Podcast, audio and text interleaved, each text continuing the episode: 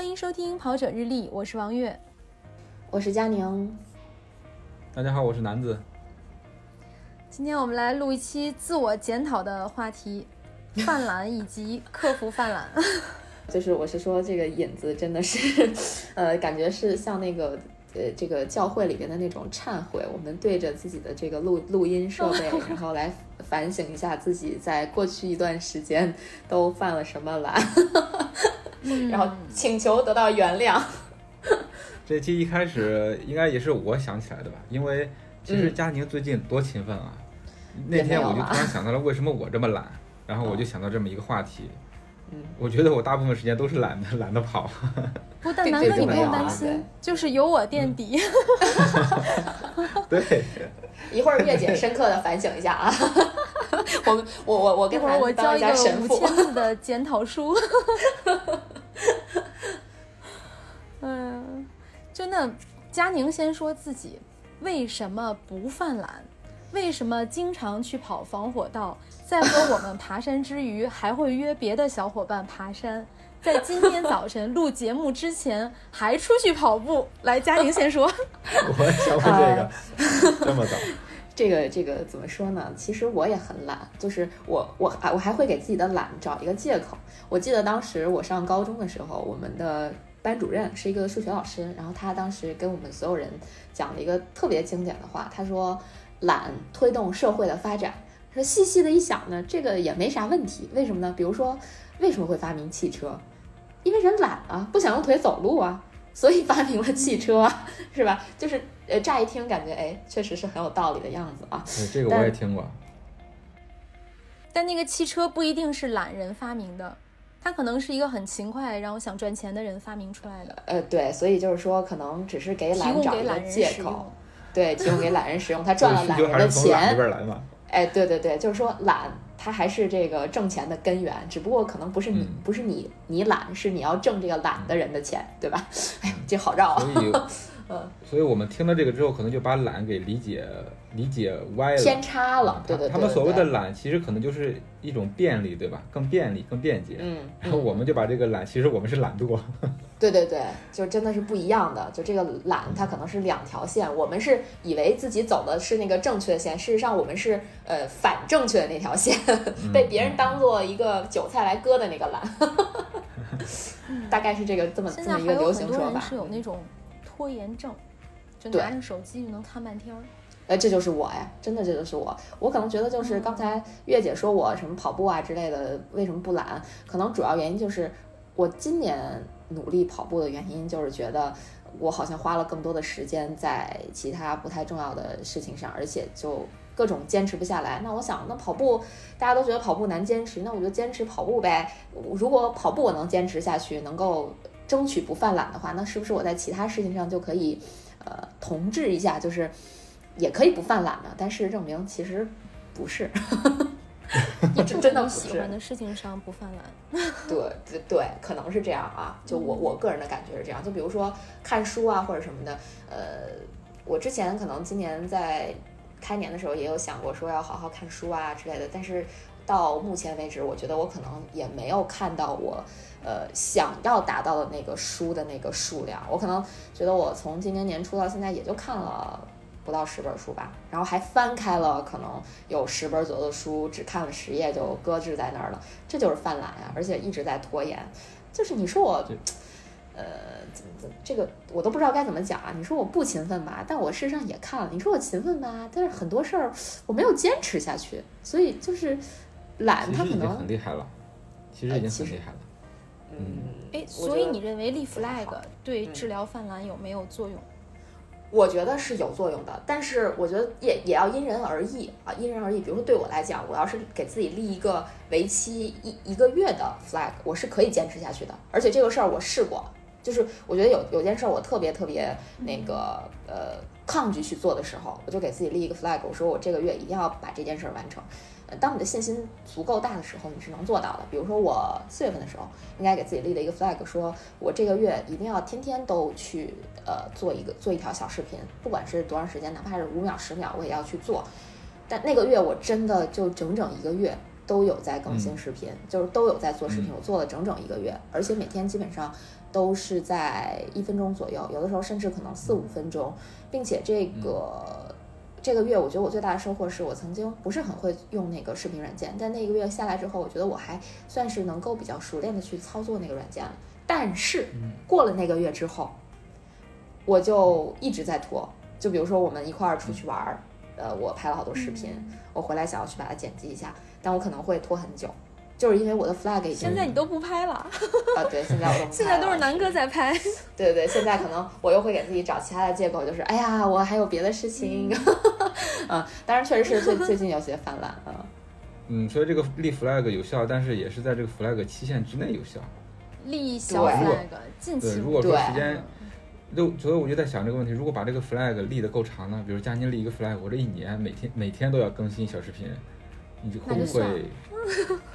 是不是有点那我觉得我算了我觉得非常不切实际。对于我来说啊，就像我刚才说的是因人而异的这个问题，就对于我来讲，我觉得我可能就会在不到一个月，甚至可能四五天我就放弃了，因为我想想后面还有漫长的一年的时间，我就对压力自己太大了会对压力特别大，我就会没有信心。嗯，就像刚才我说的，就是我那一个月在不断不间断的去更新视频的时候，我真的压力非常大，我自己一个月都觉得压力很大，更别提一年了。我那个时候就是，比如说我今天有很多很多事儿。呃，可能都是无关紧要的事儿啊，就把我做视频的时间压缩到非常非常短。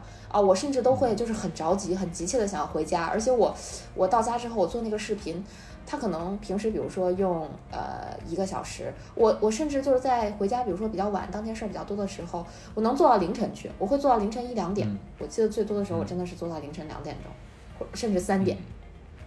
就嗯。真的压力很大。翻回去想那一个月，都觉得哎呦好累啊，就给自己？嗯施加了过多的压力，嗯，但是一定是有收获的。就我觉得这这点是比较好的，但是真的没有延续下来，就是也还也还蛮嗯可惜的。可能就是我这个人的个性就是这样，做事儿就不是很有毅力、有恒心、有耐心。我觉得真正能坚持下来的还是自己真正喜欢的事儿吧。你看，你去年跑了那么多，今年还是继续，所以真爱啊，如果是真爱的话，就不会，就应该也会泛滥，但是不会说那么频繁的去泛滥。嗯，对吧。那其实视频我也一直有在做，只不过没有那么勤快了而已。嗯可能也是真爱对，呀、其实更新视频这个事儿也不是说每天都必须更新的，你你你只不过那个时候立了一个 flag，但是你通过立那个 flag 那一个月的锻炼呃练习，你已经掌握了这个做视频的一些技巧，对吧？那其实你已经有有很收获了大的收获了。嗯嗯，没错。呃，所以立 flag 还是有一些用的啊，有有有一点儿用。就比如说，我觉得像跑步言归正传，你为什么能够坚持跑那么多步？因为胖吧，我觉得这是根根源因素啊。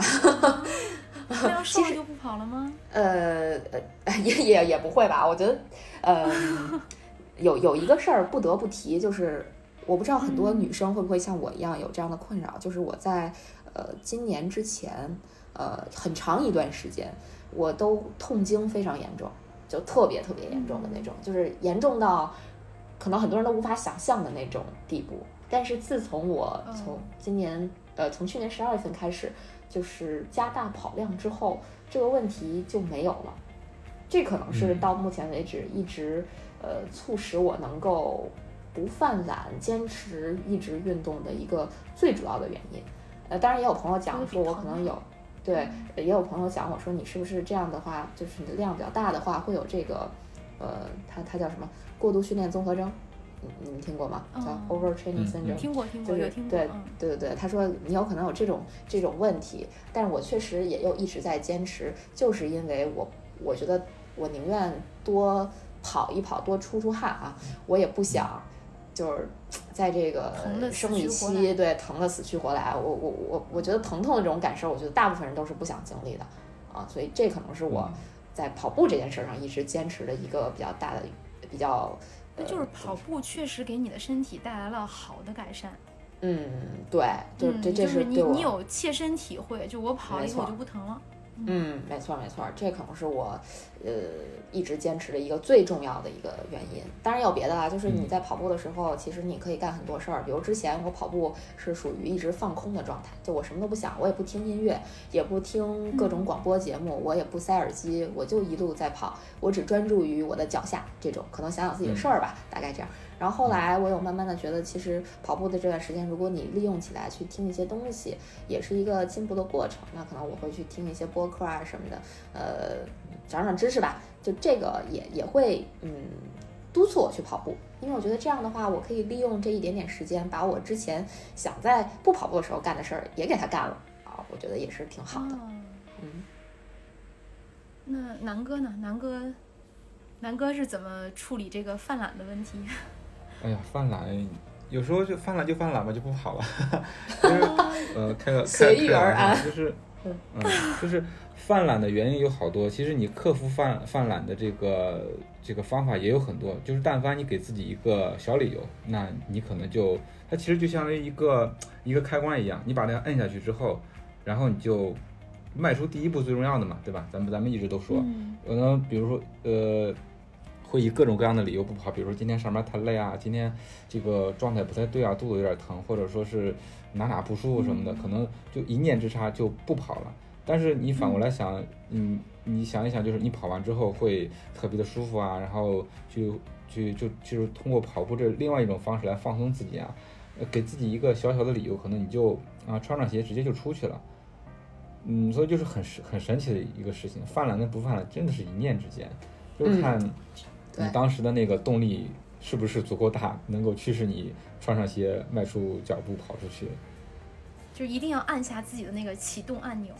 嗯，嗯对，其实就嗯就是就是男子说的那种，真的就是你犯懒和不犯懒，不是说你酝酿好久说我犯个懒吧，酝酿好久说我不犯懒，基本上就是在你穿鞋脱鞋的那一刻，对对对，就就以就以跑步为例，真的就是在你穿鞋出门的那一刻。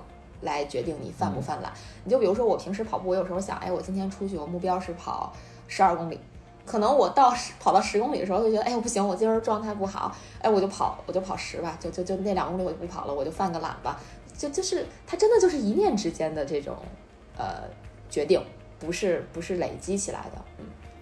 可能我我跟你的点还不一样，就是我不会说是跑出去之后，你比如说你你刚才说是你想跑个十二公里，你跑到十公里就不想跑了。我犯懒的点就是在出门不出门那一刻。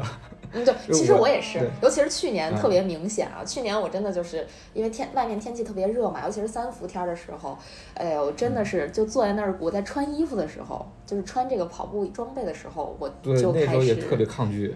对，真的很抗拒。嗯但是我一只要一踏出门儿，我就哎，我那个发条就拧上了，就就觉得哎，可得跑了，就不能犯懒了，对就是就是这种感觉。嗯，我记得我最厉害的以后就是衣服、鞋子，鞋子还没穿呢，衣服都换好了，然后腰包也背好了，手机也拿好了，嗯然后我不知道是因为什么，就把衣服脱啊，算了，今天不跑了。那肯定当时是有一个东西，它调动了你的情绪，然后你觉得可以不跑。嗯，可能也是当时觉得自己哪哪不舒服，反正就是随便给自己找一个理由吧，然后就不出去了。嗯，嗯后来其实还是所以就蛮后悔的。男子是比较关键，就是穿鞋那一刻，他必须得走出家门。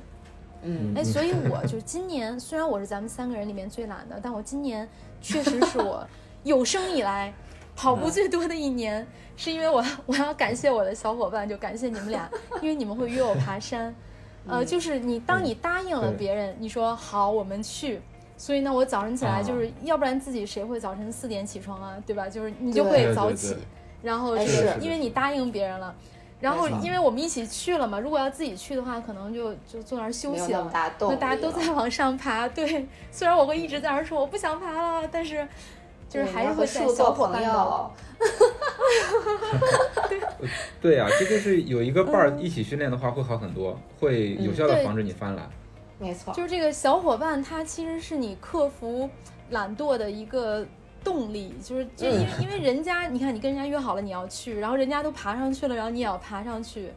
当然，那个最近把南哥发展成为我的托马斯，啊 这这其实越野跑这事儿可以嗯改找一期使劲儿聊。嗯嗯，其实你知道吗？犯懒呃就是搭伴儿这事儿，其实可能两个人当时都想犯懒呢。哦 如果说大家都同意的话，其就就回去。就上上一次我跟壁虎我俩嘛，然后嗯爬走三峰，然后爬到了那个阳台山山顶，当时那个天还挺闷的，然后我们就看到一个哥们儿到了阳台山，直接就折返了。然后壁虎就在那说：“啊，你看人家都回去了，要不咱也回去吧？这么热的天儿。”其实我心里头也是想回去的，但是我就坚持下去。我说：“哎呀，你看，就直接下去吧，咱们今天把三峰走完得了。”其实我心里头也是想犯懒的，那只不过就是当时说了一嘴，然后我们也就走下去了。对，哎，真的是这样，就是，嗯，嗯，月姐说，没有，如果你的小伙伴也犯懒怎么办？对，这就是我想说的一个问题，真的，哎，这就是我想说的一个问题，因为我一起跑步的一个小伙伴啊，就是特别搞笑，就特别逗。我们俩呢，就有时候，呃，其实说是不较劲啊，就比如说我们一块儿去跑防火道，然后呃，因为防火道上坡下坡嘛，然后跑到某一个上坡的时候，他忽然开始走，然后我也立马开始走。后来他就说：“他说我就看你已经那么喘了，依然不走，那我想那我先放弃吧，还是我先走吧？肯定我一走你就走了，就真的是，就我们自己评价自己，就是说干啥啥不行，泄气第一名。就是如果小伙伴跟你一起泄气的话，真的你也会泄气的。就呃有当然有好的促进的方面，比如说本来今天不想跑，然后小伙伴约你说，嗯哎呀今天我们一块儿跑个长距离吧，或者今天我们一起跑个步吧，那可能你就哎呀一想。诶，有人陪你跑，也有人可能陪你聊天啊，陪你一起跑，就这种感觉还挺好。那哎，同意吧，就去跑吧，那就战胜了懒惰。但是在跑的过程中，比如说明明打算跑五分配速，结果呃，哎呀不行，腿累。然后小伙伴说，哎呀我也不行，那咱们五分半吧，咱们还是聊天跑吧。就就是，然后这个这个这个就互相犯懒就下去了。对，对，互相咬着劲儿呢。哎，对对对，有的时候你可以多找几个小伙伴，然后找几个勤快的小伙伴，至少要找比嗯自己勤快的小伙伴。我我发现这个也不是很奏效，有的时候真的就是嗯最怕的就是两个人同时觉得，对，同时犯懒，而且这种几率是很大的。然后大家同时犯懒之后，这个效率立马就降低了，嗯嗯，会有这。样的情况。咱们上周爬山的时候，你记得就是南哥他们在前面跑，我跟佳宁在后面。然后其实我也很想停啊，我们已经爬了两座山，然后就是佳宁一停，我立刻就停了。对，就就是这种比着来，相互拖对，相互拖后腿，这种就是特别容易，叫什么？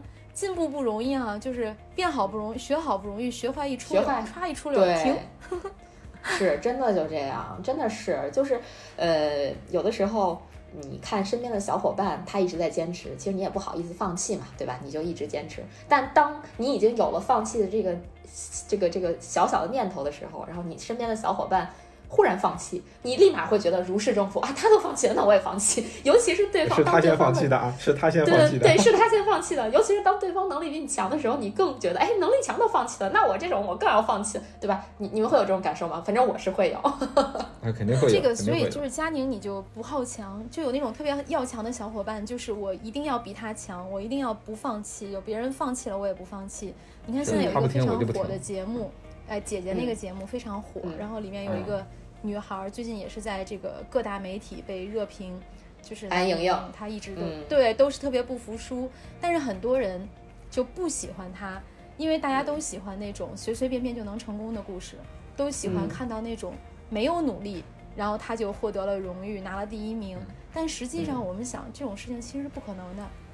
只不过有的人的努力他是放在明面上，有的人的努力对他是黑练，他是在黑跑黑练，对不对？对对，就其实举个最简单的例子，我不知道大家上学的时候肯定都有过这种这种这样的同学，或者说你就是这样的同学，就是上课的时候吊儿郎当，考试的时候特别牛，对，然后考试的时候就比你考得好。于是他说：“你看，哎，你看他上课天天睡觉啊，是吧？然后最后考试还特别好，就羡慕他这种爱智商又高怎么样？但你知道人家在背后付出多少努力吗？你根本看不到的，对吧？人家回到家里边，可能从从回到家里开始学习，一直学到深夜，你看得到吗？你看不到。可能人家云淡风轻的就跟你讲说，哎，我没有回家学习，但事实上人家背后肯定还是付出了努力的。当然，我们不排除说真的有那样的天才，就是。就是智商真的非常高，有是随便一讲，对吧？对对，这这种这种人也有，对对对，但大部分人都不是这样的。据我了解啊，因为但是其实我们的人生可能都很难拿到这种偶像剧的剧本。呃，对对，就是就是，其实这种我还挺有发言权的，因为我上高中的时候，我那个班就是在我们那个省市是特别特别，呃，就我们学校也是在我们那个省里面非常牛的。然后我们那个我班是以为你就是那种上课睡觉，然后回家呃苦读到夜里三点。不是，我是上课睡觉，回家也不苦读，然后最后很惨的那种。嗯 啊，对，这这我真的是一毫不夸张地说，但我身边很多同学就是有有刚才男子说的那种，就是拿着或者说月姐说的那种拿着偶像剧剧本的那种人，也但是百分之九十以上的人都是。你感觉他平时吊儿郎当，但事实上他回到家或者回到宿舍之后，真的会很认真的学习，最后考的就是比你好，然后让你感觉那种。对暗地里使劲儿，这种人非常多啊，所以其实还是要靠自己努力。对你跑得快，就一定是有跑量的累积，不可能就是你平时都不练，然后一上场一抬腿就三分四分的配速是不可能的。嗯，或者说大部分人都还是有这个自己的努力在里面的，不是说就给你看一个啊，你看，哎，我这个月就跑了这个十十公里，我就是比你快，对吧？那这种就是纯气人了，这这这咱就对这这种我觉得也没必要跟他做朋友，是吧？要么他天赋太强了，对不起，你天赋太高，我也不想跟你做朋友，大家不是一个 level。然后，然后说回跑步犯懒这事儿，呃，我理解啊，佳年现在跑得这么勤奋，我觉得他是有自己的目标，对吧？你比如说你要 BQ，或者你的成绩有要求。然后反观我的话，我为什么这么犯懒，这么随意？就是我现在一直还没有给自己下决心定一个目标，所以我就会就犯懒的几率会大一些。对，我觉得有一个短期目标或者是一个长期的目标，都会激励你一直坚持吧，就减少犯懒的这个频率。呃，要说我的目标的话，之前真的是去年十二月份的时候，真的是有给自己定一个目标，希望今年能 BQ 啊什么的。但是由于这个现在的情况的影响，感觉今年也比较难，所以我今年其实看我跑得多，但效率不是很高。我更多的是想保持或者维持这样一种习惯，一种运动的习惯。我觉得，嗯。我特别羡慕的，就说一个崇洋媚外的话，我真的很羡慕国外的那种跑步环境。就因为经常出国的话，就会看到国外那些那些人，他们不管什么时间，可能大太阳也有啊，或者说下雨也也有啊，这种情况他们都还在坚持跑步。我挺羡慕这种这种，嗯，算是文化吧。我挺喜欢他们这种文化的。我觉得呃，应该去培养。这样一种文化，健康这种健康的生活方式是所有人都需要的啊，所以我才会一直坚持。我也想看看，我一直坚持下去，呃，人生会有什么变化？说的大一点，人生会有什么变化？嗯，肯定会有一个好的结果。你你虽然说现在呃比赛都没有了，但是我觉得你那个目标还是明确的。那我现在一直没有说下定决心，说给自己有一个特别清晰的目标。你比如 BQ 吧，我可能就是模模糊糊的感觉自己希望能达到。BQ 的一个成绩，但是一直没有咬牙呃定下来，所以所以就是我现在这个经常会犯懒嘛。之前甚至说过，因为我从家到公司的话也就十来公里，我我我我在想，我每天要么就是跑步通勤，然后结果的话也就跑了一天，也就也就放弃了。骑自行车通勤呢？对，骑自行车我也在想过，就是我就是刚才说的嘛，犯懒可能有各种各样的理由，就是。可能，比如就比如说给自己找理由说，哎呀，下面没有车棚啊，或者说是天太热了，跑过去一身汗又没法洗澡啊，就各种各样的理由就把自己给说服了。对对对，嗯，就是好，我就觉得做一个深刻的检讨。我也觉得，就我不去跑步，可能真的是因为，对，没有 没有目标，就心里头没有动力。我其实是希望能够通过跑步来减肥的，就想减一减身上的肉，但是又不断的有人跟我说，其实跑步。不减肥，不减肥，而且佳宁一直用自己的亲身经历、亲身经历向我证明。呃，是是是，这真的慢跑是最低效的减肥，真的是这样。这个这个是有科学根据的啊，不是不是不只是我这个个人经历，就是呃有有科学根据的。慢跑真的是减肥效率非常低的，所以如果想要靠跑步来减肥的朋友们，如果你是特别大基数的话，呃，可能还有点效果。但如果说你基数不是特别大的话，其实真的就只是慢跑。呃，我觉得不要奢望它能让你减多少斤，更多可能还是要注意饮食吧，因为这个东西之前也讲过啊，就是古人也有话说，说这个如果你想减肥的话，还是这个三分练，七分吃，对吧？也又扯远了。今天我们录节目，应该是之前有很久都没有录节目了，大家一直在犯懒，为什么？因为你心里有依赖。我们当时想，我们存货很多，我们这周不录也可以。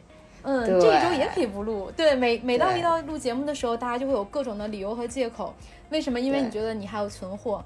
但是今天我们所有人都早起录节目，南哥为此还请了假，为什么？没有存货了，马上要到上上新节目的时候了。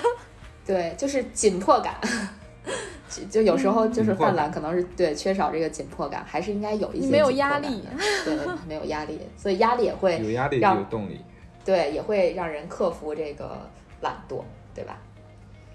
对，所以有的时候很多人都会在这个 deadline 上去做很多事情，就是最后最后一刻，然后才把这个作业写完，把 PPT 完成。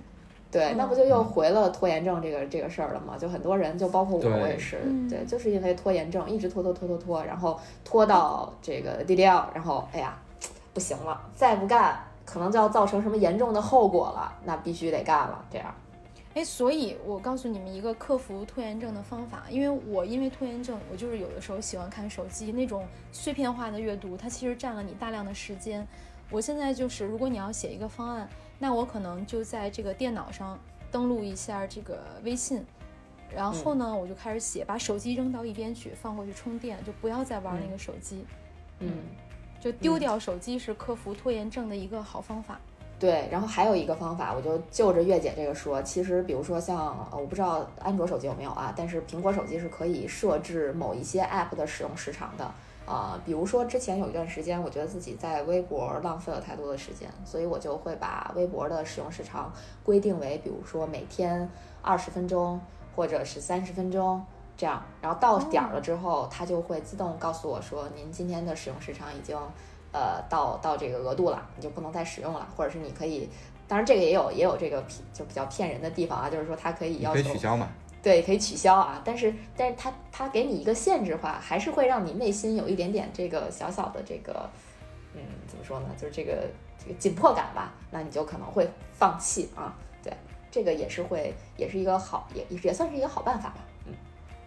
嗯。哦，这这个挺好，这有点像那家长管孩子的那个啊，对对对，是是是是是，是吧？没错，嗯嗯，没错没错，嗯。但我还真不知道有这个功能，我回头告诉我们一下在哪里可以找到。嗯，没问题。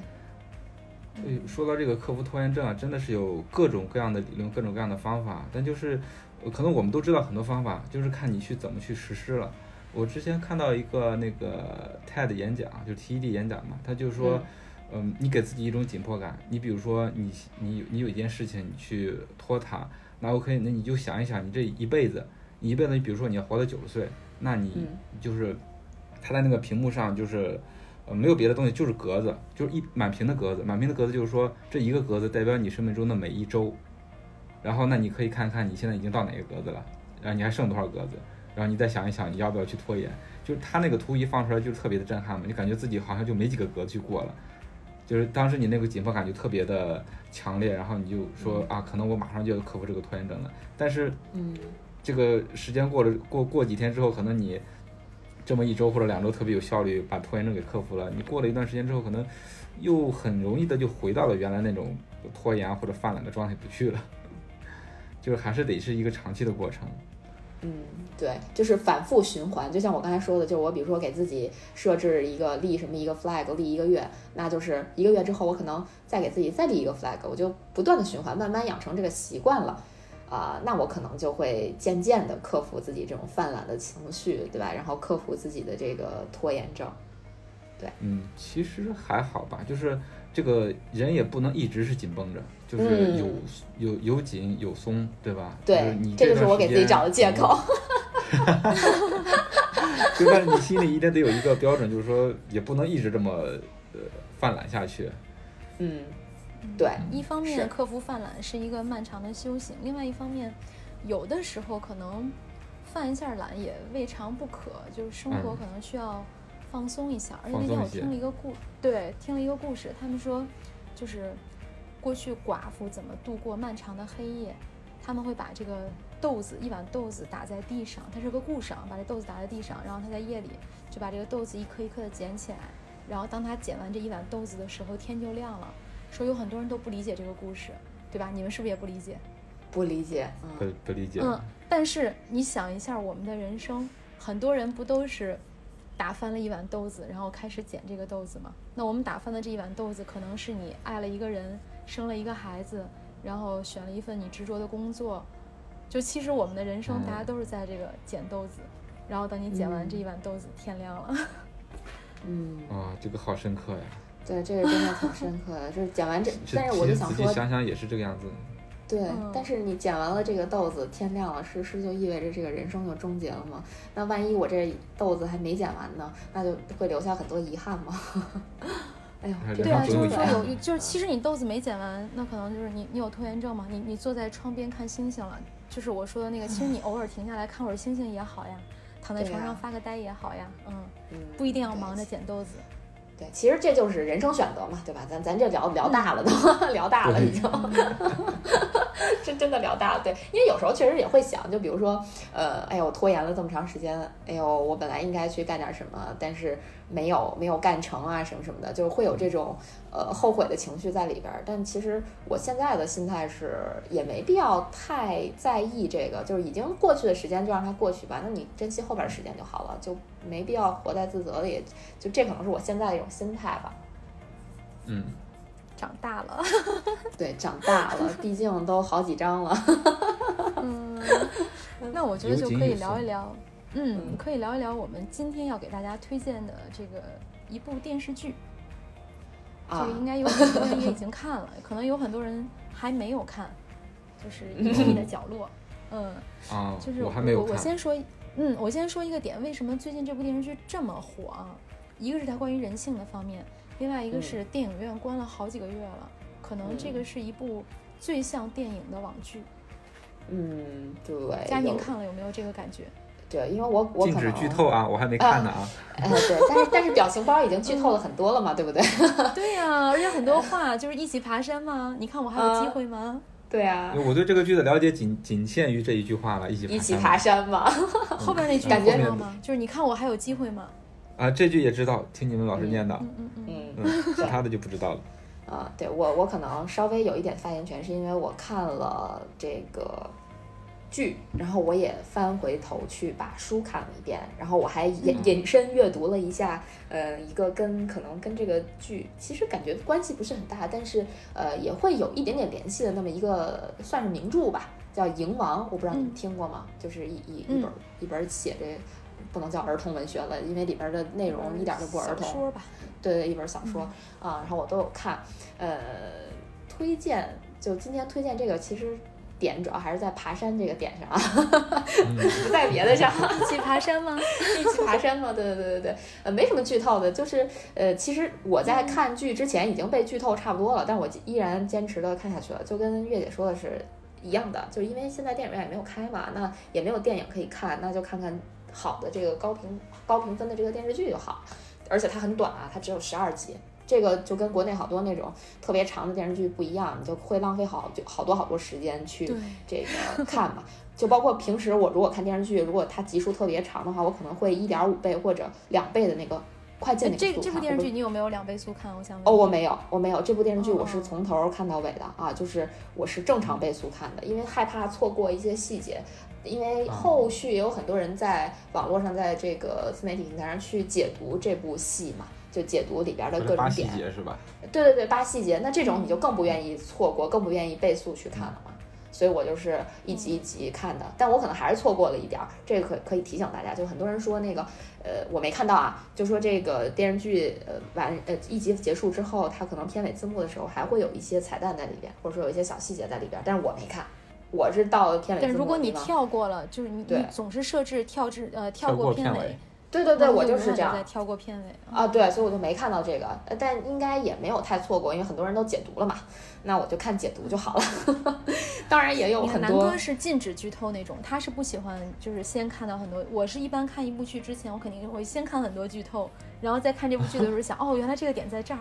啊，对对对，我也会，我我也是这样，我跟哦月姐差不多，而且我是我是我是经常会干的一件事，就是如果说它是小说改编的话，那我就会先看完电视剧，然后先看小说对再去看小说，这样，比如说之前很火的几个剧，那个《人民的名义》，我就是看完电视剧之后就看了小说，然后《大江大河》，我也是看完电视剧之后去把小说翻过来读了一遍都。是我爸妈看的电视剧。啊，天哪，好吧，暴露年龄了，其实我是一个 这个五零后。其实是我们三个人中年龄最小的。呃，对，就就就这这种感觉，就你看书，看完电视剧之后看书，或者说看完书之后再看电视剧，那感觉其实挺好的。你会去对应，哎，剧里的每一个人物他呃有没有什么变化呀？跟原著有什么区别呀？嗯这个做什么艺术嗯对对创作呀？对你看着觉得挺好玩的，挺有意思的啊。我我我不不去评价这个剧怎么样，就这个剧其实挺好的 还是还是这个就是这个剧是佳宁要推荐的，所以佳宁还是要多嗯说一点。就可以是不剧透，可以聊一聊为什么要看这部剧。嗯，就是近几年感觉制作比较精良的一部电视剧，然后呃尿点比较少，就能够让你从头看到尾，不会想着说去上厕所。像这个剧，我去上厕所我都是按暂停的。啊，啊、所以它是悬疑剧是吧？呃，对，它是悬疑、哦惊悚吧，都有吧，这种，哦嗯嗯，那而且惊悚，我之前一直在问佳宁，我说有没有恐怖的镜头？我不能看那种恐怖的镜头。没有没有没有，真的就是嗯就是这个那种心理，上的惊悚。对对对，这个剧就是说。让对让你去细想一下，觉得这个事儿还是有些有一些可怕的。但是我可以负责任哦的告诉你们，如果你看过书之后，你会发现这个剧，嗯、就像网上很多人说的，他为了过审可能会牺牲掉很多书原来的一些内容。呃，书可能比电视剧要阴暗啊，很多更残酷的揭露了人性。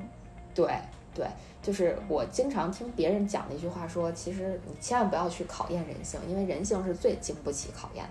嗯，就是这种感觉。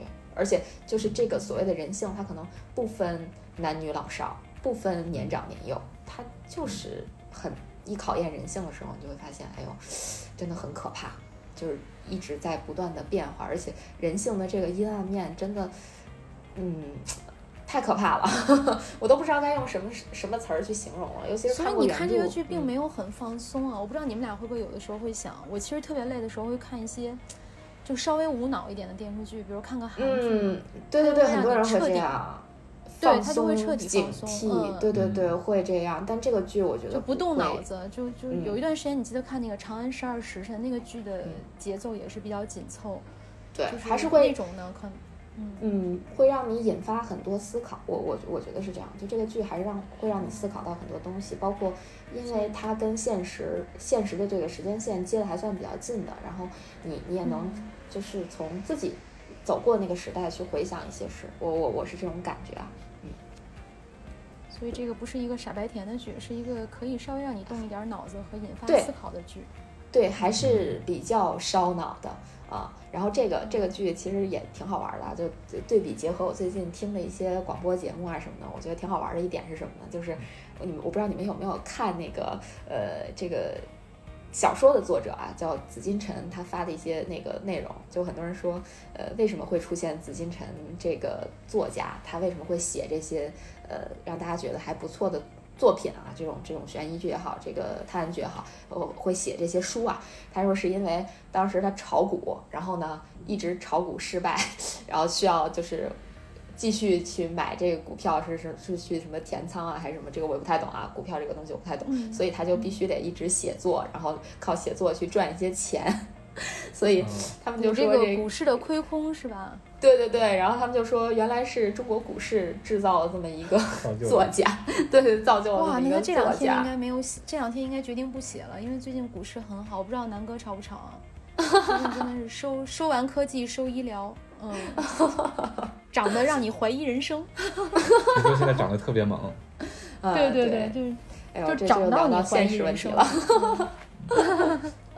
对，真的挺有意思的。而且我最近，我刚才为什么说结合我最近看的广播节目呢？就是包括那个我最近在听，呃，包括看那个梁文道的一些节目，然后他有推荐一本书，也是那个呃小李子演过的一个电影《了不起的盖茨比》，你们知道吧？